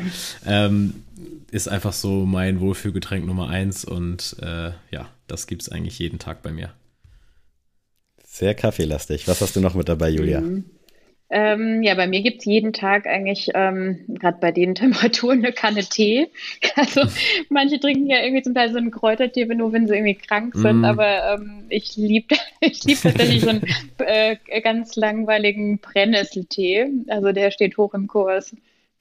Finde ich aber gut, weil ich mhm. war nämlich tatsächlich Mitte Dezember war es, glaube ich, war ich krank und habe da auch wieder angefangen, einfach täglich irgendwie mhm. ein, zwei Tees zu trinken. Und jetzt bin mhm. ich seit zwei Wochen wieder fit und habe seitdem nicht mal ansatzweise an Tee gedacht. aber jetzt ist meine Freundin gerade äh, erkältet und jetzt steht hier wieder Tee und ich denke mir immer, warum machst du dir nicht einfach mal so einen blöden Tee? Also es ist ein mhm. leckeres Getränk, es ist gesund, mhm. äh, why not? Aber irgendwie komme ich nicht drüber. Ich nehme es mir immer wieder vor und wahrscheinlich spätestens, wenn ich in einem halben Monat oder Monat wieder erkältet bin, dann gibt es wieder nichts anderes. Aber diesen Teegrind, den fühle ich auf jeden Fall. Da wäre ich gerne ein bisschen, ein bisschen mehr drin. Äh, mein zweiter Pick geht jetzt in die, ich sag mal, eher ungesunde Richtung. Aber arbeitsbedingt gibt es des Öfteren mal eine solide Spezi. Und ja, da da geht nichts drüber. Die gute also, Paulaner-Spezi hoffentlich. Ich wollte jetzt hier keine Werbung machen, aber es ist natürlich die Paulaner-Spezi. Ähm, ja, ist einfach die perfekte Erfrischung für mich. Gibt es jetzt ja mittlerweile auch seit einem Jahr als Zero-Variante. Schmeckt, finde ich, sehr anders, aber nicht unbedingt schlechter, aber die Gewohnheit siegt und dann wird es leider immer die ungesunde Variante. Aber hm. beides ist sehr gut. Das kann ich auf jeden Fall verstehen. Also wenn ich mal sowas trinke, dann äh, ist eine Spezie auf jeden Fall auch hoch im Kurs. Obwohl ich das auch früh, also ich habe das verloren. Als Kind habe ich das auch mal getrunken, aber dann irgendwann, weiß ich nicht, ob das, äh, ob ich Als Kind cool war es auch voll so ein Restaurantgetränk, oder? Ja, da voll, hieß es immer voll. Spezi. Total. Und irgendwann hat sich Paulana das irgendwie angeeignet. Schon sehr gut. Ähm, ich gehe mit dem dritten Pick auch mit Tee in jeglicher Form und ich weiß noch. Außer Eistee. Ja, obwohl doch kann man ja auch äh, geil durch aus frischen Tee dann so für den Sommer sich selber kredenzen. Das habe ich auch schon mal gemacht. Aber ich weiß noch, ähm, als ich in den Corona-Jahren ähm, studiert habe und dann war ich so ein Online-Seminar und ich hatte hinter mir wirklich so meine ganze Wand mit diesen Teedosen, mit diesem frischen Tee drinne. Und da hat mich irgendwann mal mein Dozent darauf angesprochen, warum ich denn einen Adventskalender im August habe. Und ich so, das, ist, das ist mein Teeregal. Ähm, da war er ganz fasziniert mit so diesen goldenen Etiketten und dann stand da immer drauf, was ich drin habe. Ähm, am liebsten bin ich momentan bei schwarzen Tee angelangt. Aber ich bin da immer für neue Sachen offen. Also ich bin tatsächlich kein so ein Früchtetee-Mensch. Das weiß ich nicht. Das ist für mich meistens immer zu viel. Also zu viel geschmacklich will das immer. Und äh, schwarzer Tee ist genau meins. Also schwarzer Kaffee und schwarzer Tee, da bin ich zu Hause. Sehr gut. Sehr gut. Ja, mein dritter Pick ist dann ähm, Almdudler. Ich habe kurz mm. mal meine Light-Variante. Wow, sehr gut. so ein bisschen, wenn es dann doch ein bisschen Hüttenzauber im Norden sein soll. Ähm, ja, das Lecker. ist wirklich, also Mega, ja. ich habe es nie getrunken, aber einer meiner nee. besten Homies von früher, das war immer das Getränk bei denen zu Hause und ich, ich habe es nie probiert. Ich weiß gar nicht warum, ehrlich gesagt, aber das war wirklich so omnipräsent dann, aber auch nur in diesem einen Haushalt und sonst habe ich es wirklich nie gesehen. Irgendwann hat man dann so mhm. drauf geachtet im Supermarkt, aber crazy. So ein Ikone, ikonisches Etikett hat das aber auch irgendwie, finde ich. Ne? Also ja, sieht immer schon gut aus. super aus. Ja. so oldschool, echt so gut. Also ab und zu muss das mal sein. Ich habe tatsächlich äh, seit ein, zwei Wochen meine Morning Routine so ein bisschen umgestellt, beziehungsweise auch meine Daily Routine. Ich esse jetzt wirklich unter der Woche immer mindestens einen Apfel, also am Tag. Und mhm. das habe ich auch quasi weitergeführt. Als ich krank war, dachte ich, in Apple Day keeps the doctor away. Bisher geht's ganz gut. Und ich habe mir auch vorgenommen, mal so Ingwer-Shots zu ballern. Mm. Ballern ist das falsche mm. Wort, glaube ich, aber es soll ja auch gut sein. Mm. Und ich weiß nicht, ob ihr damit Erfahrung habt, aber ich glaube, diese, dieser Talk hier motiviert mich gerade, wirklich dann damit anzufangen. Nicht unbedingt jeden Tag, weil ich glaube, die sind auch gar nicht so günstig aber mhm. vielleicht so zwei, dreimal die Woche einfach so ein Ingwer-Shot. Ich glaube, Adrian, du trinkst auch irgendwie Wasser mit Ingwer drin oder sowas? Ja, Meinst ich mache mir immer frischen Ingwer, mache ich mir meistens immer zur Schule, trinke ich immer äh, heiße Zitrone mit Ingwer. Ähm, das ist immer so meine Morning Routine. Und du kannst dir tatsächlich, kleiner Tipp, äh, Ingwer-Shots tatsächlich ziemlich easy selber machen. Also ist auch tatsächlich ziemlich günstig, wenn du einfach nur Ingwer, mhm. Orange und ich mache da noch ein bisschen Kurkuma und sowas mit rein und Zitrone dann quasi mixt dann hast du wirklich so einen Liter Ingwer-Shot für den Ach so, Preis Mixer von, dann so? Ja, genau, und das einfach okay. mixt. Dann hast du wirklich zum Preis von einem kleinen, weiß ich nicht, 25 Milliliter Ingwer-Shot im Supermarkt. Hast ja, du dann so einen Liter 2, 3, 4 Ja, ja, das, ne? ist das echt ist krass. Wahnsinn. Und deswegen, Zutaten sind jetzt nicht günstig, aber so ein Liter kriegst du dann schon für, sag ich mal, 4, 5 Euro und das würdest okay. du im Supermarkt niemals bekommen, glaube ich. Nee, diese, ähm, die Shots im Supermarkt, die haben ja auch oft ganz viel so Apfelsaft als Basis ja, drin, ne? Also ja. da gibt es auch dieses pure. Ähm, aber ja, stimmt, kannst du selbst machen. Ja, dann, da ich, ich habe was zu tun auf Sehr jeden Fall die nächsten Tage. Ich werde es mal ausprobieren und ich will es unbedingt in meine Routine mit einbringen, weil ich habe keinen Bock mehr. Ich war so oft krank in letzter Zeit und ich tue wirklich alles mhm. jetzt, damit es nicht weiter der Fall ist. Tee trinken kommt bestimmt auch noch dazu, aber der Apfel, der Apfel, der regelt schon. Top. Wollen wir mal zur Musik kommen, zum letzten yes. Tagesordnungspunkt hier. Die Zeit ist auch schon wieder wahnsinnig fortgeschritten. ähm, mag einer von euch mit einem Klassiker beginnen? Julia, erzähl mal, was hörst du so? Ähm, ja, fange ich gern an. Ich habe mir Gedanken gemacht und dachte, bei euch ist immer alles eher eh so männerlastig. Ich muss auf jeden Fall mal hier nochmal ähm, was äh, weibliche Musikerinnen einbringen.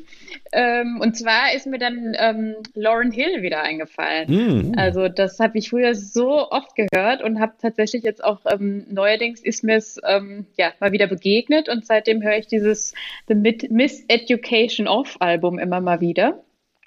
Und ähm, aus dem würde ich jetzt mal picken, Can't Take My Eyes Off of You. Stark. Hatten wir, glaube ich, generell noch nie. Nee, also jetzt hast du uns quasi auf frischer Tat so gesehen ertappt. Also dein Pick hat auf jeden Fall das bewirkt, was er bewirken sollte, aber richtig ja, gut. gut. Adrian, was gibt's bei dir? Ähm, bei mir gibt's M83 mit Outro. Also das kennt, glaube ich, jeder. Ich wusste nicht, wie die Band heißt noch, dass es ein Outro sein soll, aber das ist so ein, ich sag jetzt mal schon so ein so ein ikonischer Beat, sag ich mal. Meistens ist es so ein Dokus oder so, wenn du so richtig schöne Landschaften siehst, ist dieser Beat untergelegt. Also, wenn ihr ihn hört, dann wisst ihr, was ich meine. Und äh, der ist von 2011, deswegen kann ich ihn so ein bisschen als Klassiker einordnen.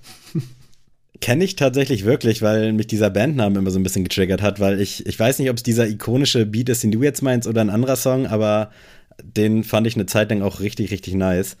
Also, guter, guter Pick. Ich glaube, ich gehe heute auch mit so ein bisschen Frauenpower. Ich habe hier eine kleine Liste. Ähm, und ich nehme heute mal Lord mit dem Song Green Lights. Kennt man mm. auch. Ich weiß gerade nicht, ist glaube ich auch in irgendeinem Film mit drin. Und Lord war ja irgendwie schon, hatte einen soliden Hype damals. Und dieser Green Light Song, das ist so ein bisschen für mich so ein positiver Kickstarter-Song. Finde ich sehr, sehr nice. Stimmt, sie hatte damals mit My Team und ein Royals war, glaube ich, so ihr Royals, genau. Royals, ne? ja. Royals fand ich immer nicht so gut und dann kam irgendwie zwei, drei Songs später Greenlights und das ja, war so ein stimmt. Push nach vorne Song. Also sehr gut. Was habt ihr so für aktuelle Songs? Julia, erzähl mal. Ähm, ja, beim aktuellen Song bin ich bei Paula Hartmann mit Nie verliebt. Sehr schön. Sehr gut. Das ist, glaube ich, gar nicht mehr so ganz aktuell. Ich glaube, es ist nur für mich noch irgendwie relativ neu. Ansonsten ist es ja auch schon wieder aus dem, wahrscheinlich Anfang letzten Jahres oder noch das Jahr davor. Ähm, nee, ich bin echt auch nie so ganz auf dem Laufenden und nie so hinterher mit Musik und Playlists. Also das ähm, Feld mit Playlists, das habe ich auch schon irgendwie abgegeben und ähm, höre immer nur das, was mir dann so empfohlen wird. Aber ähm, die Paula Hartmann ist mir, oder auch der Song ist mir begegnet auf der Playlist, die der ähm, Moses Pelham immer zusammenstellt. Mit dem haben wir übrigens auch mal einen Schuh gemacht. Und ähm, da sind immer mal ein paar gute Sachen dabei, die ich mir dann auch nochmal irgendwie rauspicke und weiter anhören. Und da bin ich zuletzt eben auch an Paula Hartmann hängen geblieben. Ich bin auch seit äh, jetzt bestimmt ein paar Monaten großer, großer Fan. Ich finde die Frau unfassbar sympathisch und die macht einfach so gute, gute Musik. Ich glaube, ja. sie ist mir damals entweder im Trettmann oder Haftbefehl Kosmos so ein bisschen über den Weg gelaufen, aber wirklich sehr, sehr stark, richtig gut. Ja, ich habe sie Adrian, auch auf dem, auf dem Splash habe ich sie live gesehen. Da oh, war sie da bin erstmal erstmal solo hat sie ist sie aufgetreten und nachher ist sie noch mit Trettmann zusammen mit aufgetreten. Und da fand ich das auch irgendwie echt krass, weil ich glaube, die ist ja noch ziemlich jung. Und dann, da, mhm. also die stand da mit mhm. so einer Selbstüberzeugung so auf der größten Bühne und da dachte ich so, ey, mhm. pff, Respekt. Also einfach mal, vor allem, es war noch, glaube ich, relativ früh, ich glaube, sie ist so um 18, 19 Uhr aufgetreten und da ist ja immer, sag ich mal, die Stimmung noch nicht so da. Aber sie hat da direkt ja. echt einen krassen Auftritt einfach hingelegt und wie gesagt, ich fand ihre Musik vorher schon richtig gut, aber seitdem habe ich sie auf jeden Fall noch mehr auf dem Zettel, wenn mir das echt richtig positiv in Erinnerung geblieben ist. Ähm, ja, Sammy, ich habe dich schon mal angeteased mit dem Künstler Berg mit Q. Oh, ähm, ja. Da habe ich tatsächlich sehr, sehr viel gehört, weil mich das, also diese Art von Musik irgendwie so, weiß ich nicht, anders berührt hat. Äh, ich weiß nicht, ob ihr Max Rabe kennt, aber der ist es Na klar. im Mix mit, ja. im Mix mit irgendwie, weiß ich nicht, neumodischen ja, Hip-Hop ist das jetzt nicht, aber ihr müsst euch das einfach mal selber anhören, eine sehr eigenartige, im positiven Sinne gemeinte Stimme und ein sehr eigener Stil irgendwie zu singen. Und der hat eine rote Flaggen-EP rausgebracht und der Titelsong Rote Flaggen hat mich wirklich nachhaltig echt überzeugt und echt mitgenommen. Deswegen äh, hört euch den an. Echt richtig krass, was der textlich und dann auch mit seiner Stimme einfach anstellen kann. Richtig schön. Okay. Also ab zu Spotify, wenn ihr nicht sowieso yes. gerade schon unseren Podcast hier hört und auschecken. mein aktueller Song kommt von ja, meinem Künstler des Jahres 2023, Marjan, mit dem Song ADHD oder ADHD, wie er es selber sagt. Ist ein schöner, bisschen melancholischer, einfach ein geiler Song. Ich will jetzt nicht wieder so viel schwafeln. Deswegen lasse ich den Song einfach für sich stehen und freue mich auf diese sechs wunderbaren Picks. Sehr, sehr schöne Auswahl. Guter Mix ja, heute wieder definitiv. am Start. Gut gemacht. Ähm, ja, die Zeit ist unfassbar krass vorangeschritten. Wir haben jetzt eine Stunde 15 auf der Uhr. Julia, wirklich vielen, vielen Dank, dass ja, du dir die Zeit Dank. hier genommen hast. Ähm, ist nicht selbstverständlich, gerade mit deinem Arbeitspensum, von dem wir heute erfahren durften, weiß man es noch umso mehr schätzen. Es ist ein gutes Jahr, glaube ich, 2024. Ich sehe da viel Potenzial. Wir haben Bock, wenn es was gibt, lasst es uns gerne wissen. Wir haben da auf jeden Fall auch Lust, dann das dementsprechend zu supporten. Ich habe nicht mehr so viel zu sagen. Ich bin nicht müde, aber ich bin, ich bin sehr zufrieden und kann jetzt, glaube ich, gut gleich schlafen gehen. In diesem Sinne, Julia, Adrian, falls ihr noch irgendwelche letzten Worte habt, irgendwas, was ihr noch loswerden wollt, jetzt ist der perfekte Zeitpunkt dafür. Ja, ich äh, schließe mich da an, was mein Vorredner hier schon alles gesagt hat, wie ich das auch in der Uni immer natürlich gesagt habe. Ich kann mich nur anschließen neben meinem Vorredner. Ähm, nee, echt, vielen, vielen Dank für deine Zeit und ich glaube, ihr alle habt jetzt nochmal mehr Knowledge und mehr Lust auf die Marke Kangaroos und alles, was dieses Jahr noch kommen wird, zum Beispiel mit Hummel und Hummel bekommen. Und äh, ja, checkt unbedingt das aus, äh, genießt mal diese hohe Qualität, checkt mal den Store um die Ecke ab, vielleicht haben die ja da was. Und ja, Julia, vielen Dank und die letzten Worte gehören natürlich dir. Ihr beiden, ganz lieben Dank, das hat Spaß gemacht mit euch. Vielen Dank für den Support und ja, ein wunderbares Jahr. Danke. Das lassen wir so stehen. Macht's gut, Leute. Vielen Dank. Tuesday is Tuesday. Checkt alles in den Show Notes zu Hummel und Hummel, Kangaroos und Co. Wir hören uns nächsten Dienstag. Bis dann. Ciao. Tschüss.